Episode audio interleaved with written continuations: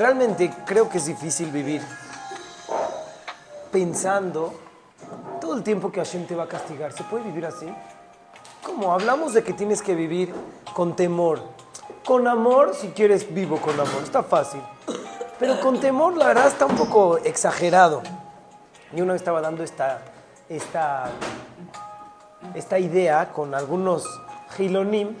Entonces de repente llega una señora y dice, ¿de verdad ese Dios, aquel Hashem, quiere que estés pensando que cada paso que des y te equivocas te va a castigar? Es una manera muy, muy exagerada, muy cruel de vivir. De verdad, así, mira, ¿eh? Tienes que hacer las mitzvot. Y si no, te voy a castigar. La verdad, por eso, este pequeño error creo que nos lleva a nosotros, hay veces a no, a no cumplir las mitzvot bien. Escuchen, voy a explicarlo tantito. ¿Con qué está bien vivir? ¿Con amor o con temor? ¿Con qué está bien? Les digo la verdad, la respuesta es que no alcanza con ni uno de los dos solo.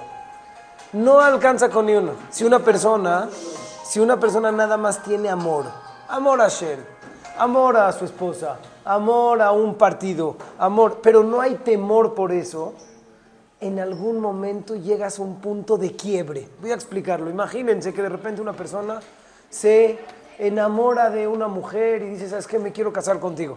Y le dice, toda la vida te voy a respetar, te voy a querer. Les hago una pregunta. Toda la vida, la verdad, las personas quieren a sus esposas o a sus parejas como lo han querido en algún momento. No, llega un momento que se apaga el amor. Todas les voy a decir un dato increíble. Todos los que se divorciaron, piensen en alguien que se divorciaron y tuvieron problemas graves. ¿Ya pensaron? ¿Ya? Me espero. ¿Ya? Les firmo que cuando se casaron estaban enamoradísimos y les firmo. Así es. Si no, no se hubieran casado. Entonces, ¿qué pasó? No que mucho amor. ¿Saben qué pasa? Por naturaleza, hay veces se nos va y se acaba esa pasión. Se acaba el amor por alguna razón. ¿Saben ustedes qué le hacen a estas parejas cuando se casan? A todas, no a estas, a todas. Está el jajam, el, el, aquí, de acuerdo a la Torah. Entonces llega el novio la novia, el momento más feliz de sus vidas, el que más llevan esperando no sé cuánto tiempo. El, y llega el jajam y le dice, mira, en este momento vamos a firmar una ketubá. Le dice, sí, ¿qué dice la ketubá? Es un documento oficial que tú te comprometes a no serle infiel a tu esposa. Imagínense si llega el novio y le dice, jajam, no, no, no me entendió. Yo sé cuánto la quiero, a mi esposa sabe cuánto la amo, no le voy a ser infiel. Claro que no. Le dice, otra cosa también te comprometes. Te comprometes a darle dinero para mantenerla. Prohibido que estés sin... Ciérrale, por favor, bien, papi, como siempre. Ciérrale después que lo cierre. Ciérrale. Te comprometes también a darle sustento, parnasá, a darle dinero, no le puede faltar nada. Te comprometes a no agredirla, no le puedes pegar. Llega Jajam y le dice, a ver, diga este, este novio, y le dicen, le platico cómo nos llevamos, cómo nos amamos, nos damos cartas y nos damos regalos. Y yo de verdad así hay veces no puedo dormir de tanto que la quiero. ¿Por qué tengo que firmar este documento? ¿Por qué me tengo que obligar a cumplir este tipo de obligaciones? No son obligaciones, déjame hacerlo por gusto, déjame hacerlo por amor. ¿Saben qué le dice el jajam? Le dice, mira, es probable que hoy tienes un gusto, un amor muy grande, pero por naturaleza puedes caer en la rutina y de repente ya no hay amor, ya caes en él. Si tú nada más te comprometes con amor, cuando se acabe el amor vas a dejarlo a un lado.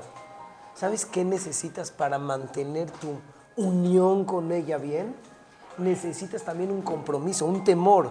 Y le dicen al hombre, mira, estás firmando aquí un documento que si no cumples todas estas tareas, te obligamos a divorciar y te obligamos a pagar una que de muchísimo dinero y vas a tener muchísimos problemas. Llega esta persona y dice, ya qué exagerados. No, esto es exactamente la vida del Yehudi. ¿Saben? Hay veces que nos pasa.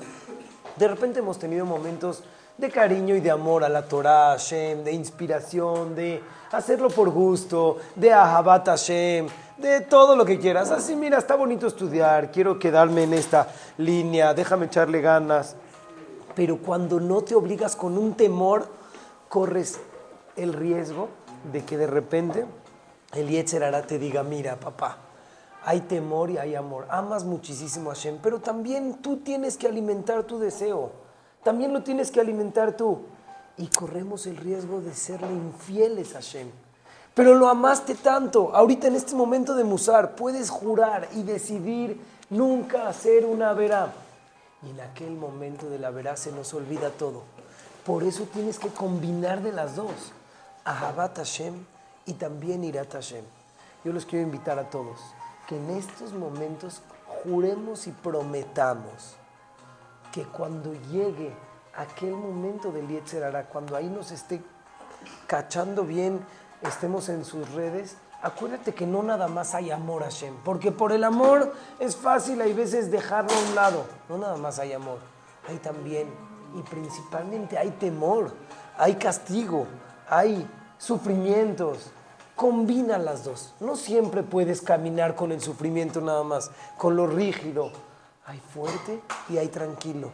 Combina y haz un balance entre estas dos. Y usa estas dos, estos dos eh, herramientas para cuando necesites. El día que no tienes nada de ganas de estudiar, saca tu temor. Sácalo a, a flote, que te diga el temor, mira, la verdad, no tengo por qué nada más hacerle caso a mi stavot, porque esto me puede meter en problemas. Pero el día que de repente estás inspirado, deja el temor a un lado y dices, ¿sabes qué? No quiero fijar en los problemas. Ahorita yo estoy haciendo las cosas bien. Empieza a usar tu irat Hashem y tu ahabat Hashem, tu irat Shamaim, tu ahabat Shamaim en cada momento adecuado.